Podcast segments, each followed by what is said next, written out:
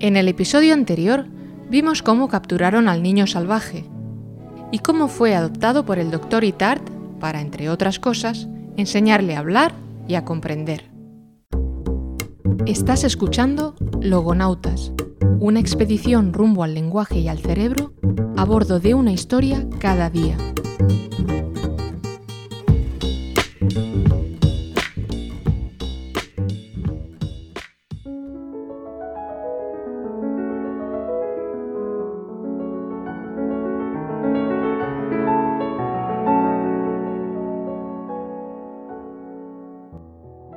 El salvaje generó una gran expectativa cuando llegó a París.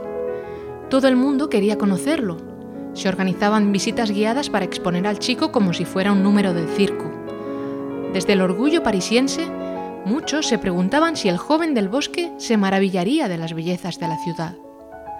Algunos, esperanzados, creían que el adiestramiento sería cuestión de meses y que con el savoir-faire de los médicos franceses esta oruga haría un rápido tránsito hacia una mariposa majestuosa.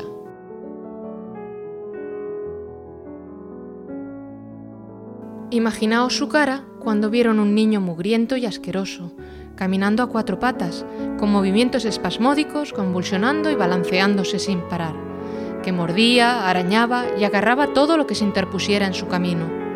Una criatura que no prestaba atención a aparentemente nada, y que no tenía ningún interés en aquellos que lo cuidaban.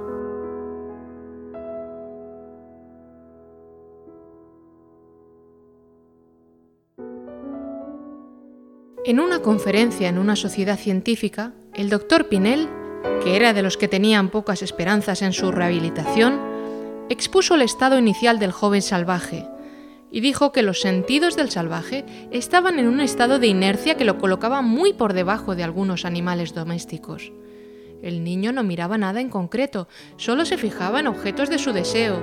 Su oído era insensible tanto a los ruidos más intensos como a las melodías más deliciosas. Era capaz de emitir poco más que algún ruido gutural y su capacidad táctil se limitaba a poder agarrar cosas con las manos. Pero el doctor Itard creía en Víctor y se volcó en la educación del pequeño salvaje. Lo tomó bajo su custodia y lo educó en su casa junto con su ama de llaves, Madame Guégan, de la que se habla más bien poco, pero que tuvo que currar un huevo junto a Itard en la educación del niño. Hicieron todo lo posible para construir y fortalecer su vínculo social. Itard y Guégan trabajaron para aumentar su capacidad de ideación y resolución de problemas.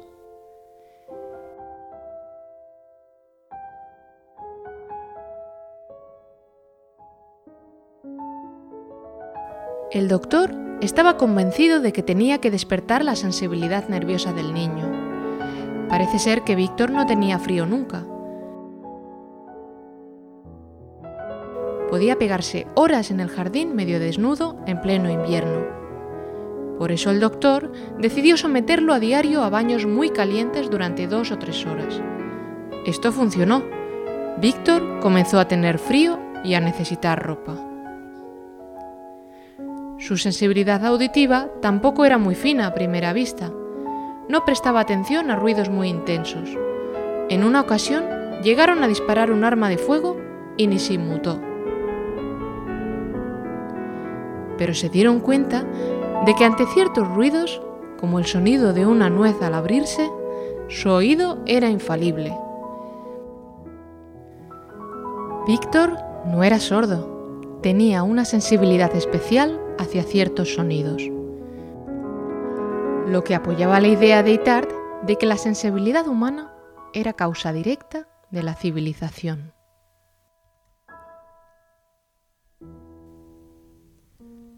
Itard parece en sus escritos un hombre en general comprensivo, compasivo y humanitario. Por ejemplo, cuando explica la llegada del salvaje a París, dice, Algunos curiosos de París, después de un examen de dos o tres minutos y viendo el estado tan deplorable que presentaba, lo consideraron digno de internar en las Petit Maisons, como si la sociedad tuviera el derecho de arrebatar a un chiquillo una vida libre e inocente y enviarlo a morir de asco a un asilo, para que espiase la falta de haber defraudado a la curiosidad pública. Yo era de la opinión de que existía una manera más sencilla y sobre todo más humana, basada en el buen trato y la condescendencia respecto a sus gustos e inclinaciones. Sin embargo, en el episodio anterior os dije que algunos de los métodos del doctor podrían llevarlo a la cárcel de haberlos practicado en la actualidad. En sus escritos hay alguna anécdota que pone los pelos de punta. Parece ser que Víctor tenía pánico a las alturas. Esto lo descubrió Madame Guégan un día que lo llevó a la plataforma del Observatorio Astronómico de París. En cuanto el niño vio el vacío bajo sus pies, empezó a temblar aterrorizado y cubierto en sudor arrastró a Madame Guégan hacia la puerta. Solo se calmó cuando puso sus pies en tierra firme. Pues bien, durante el entrenamiento de su capacidad de resolución de problemas, el doctor Itard intentaba que resolviera tareas relacionadas con figuras geométricas y con objetos. Día a día iba aumentando la dificultad de estos ejercicios y la exigencia. Las tareas eran cada vez más duras y la insistencia del doctor más severa. Bombardeaba a Víctor una y otra vez. Ante este recrudecimiento de la terapia, el niño volvió a tener los accesos de ira y angustia que había tenido cuando llegó a París. Experimentaba fortísimos ataques de rabia en los que destrozaba todo lo que había a su alcance.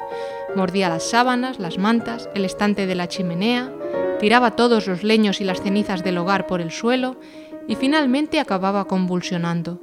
Itard pensó que podría convertirlo en un epiléptico si no ponía remedio a estos ataques. Decidió que si sus métodos de tratarlo con dulzura no funcionaban, debía probar precisamente lo contrario. Esperó a la aparición de uno de los accesos de Víctor. En cuanto vio los primeros signos, abrió la ventana y fingiendo estar enfurecido lo cogió por las piernas y lo colgó sobre el vacío cabeza abajo. Estaban en una cuarta planta. Cuando lo devolvió al interior, Víctor estaba pálido, se estremecía débilmente, empapado en sudor frío, con los ojos llenos de lágrimas. Esa fue la primera vez que lloró. En fin, Itard y el salvaje tuvieron sus más y sus menos.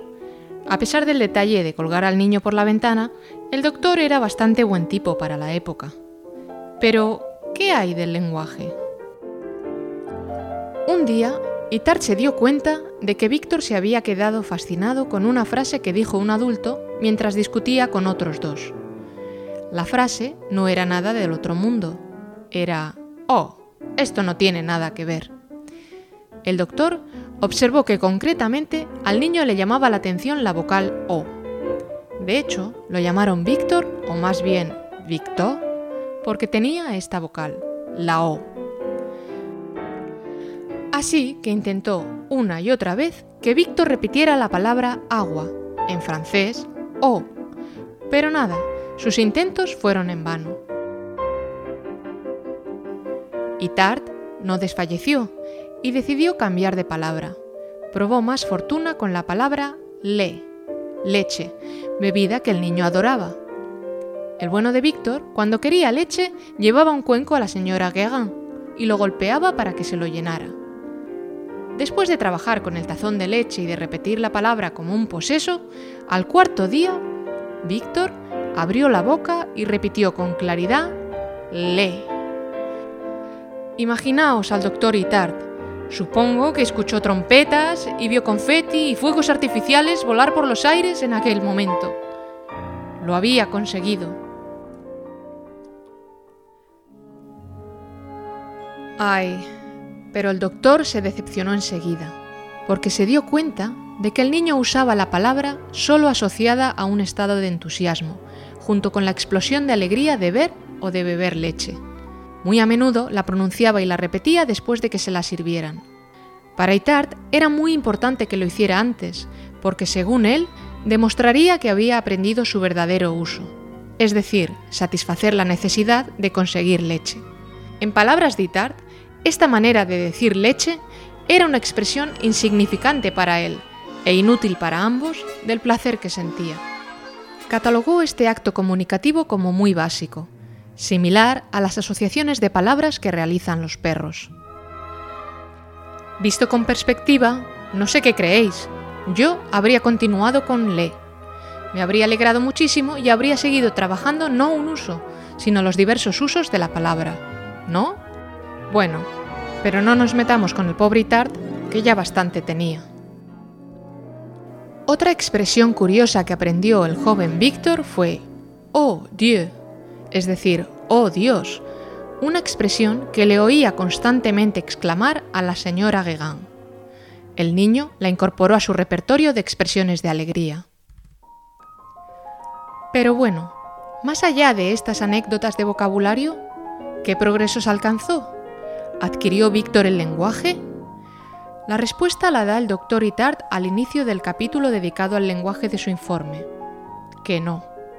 Que no nos hagamos ilusiones con lo que nos va a contar, porque el salvaje aprendió solo a decir algunas consonantes, algunas vocales y algunas palabras.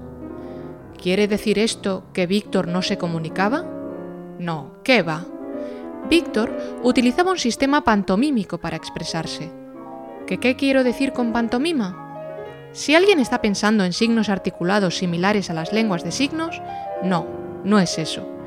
Se trataba de una especie de mímica escénica. Por ejemplo, a la hora de salir a pasear, se presentaba en la habitación de la señora Guégan, y si no estaba lista todavía, ponía delante de ella todo lo que utilizaba para arreglarse, hasta el punto de ayudarla a vestirse. O por ejemplo, cuando las visitas empezaban a aburrirle, cogía el bastón, los guantes y el sombrero del invitado, se lo daba y lo empujaba hasta la puerta que él mismo cerraba con vehemencia. No me digáis que esto nos gustaría poder hacerlo de vez en cuando. Esto es muy diferente de una lengua de signos natural. De ello hablaremos en otro episodio. En definitiva, ¿consiguió el caso de Víctor refutar la hipótesis del período crítico? Pues no, ya que no fue capaz de adquirir una gramática de manera remotamente similar a como lo hacen niños más pequeños. Aquellos que critican la hipótesis del período crítico objetan que casos como el de Víctor en realidad tampoco confirman la tesis, porque probablemente se trata de niños que ya tenían una discapacidad mental de base y que la incapacidad de adquirir habilidades como el lenguaje podrían atribuirse a ella.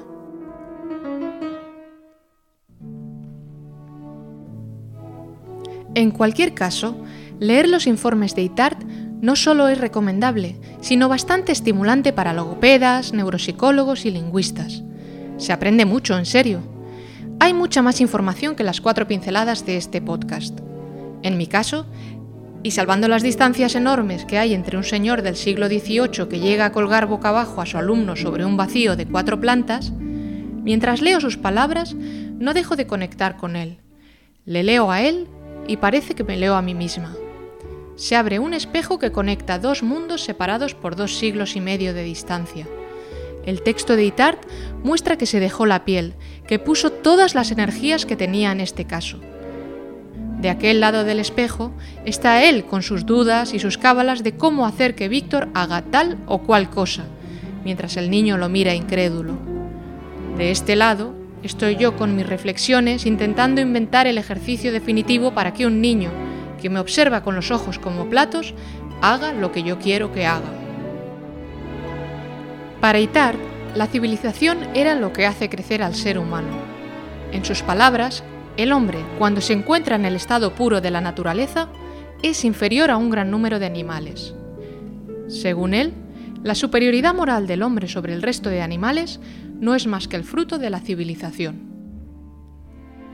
Obviamente, casi dos siglos y medio después, con el planeta al borde del colapso, con la preservación de la vida como una asignatura pendiente, en la absoluta periferia de las prioridades, se nos ocurren varias objeciones a esta apología de la civilización y a la supuesta superioridad moral de las comunidades civilizadas.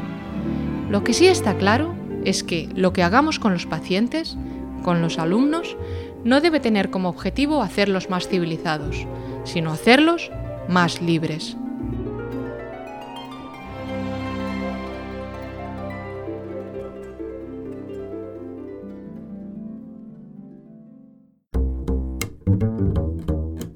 Este podcast es gratuito. Va directo de mi corazón a tus oídos, sin pasar por ningún datáfono.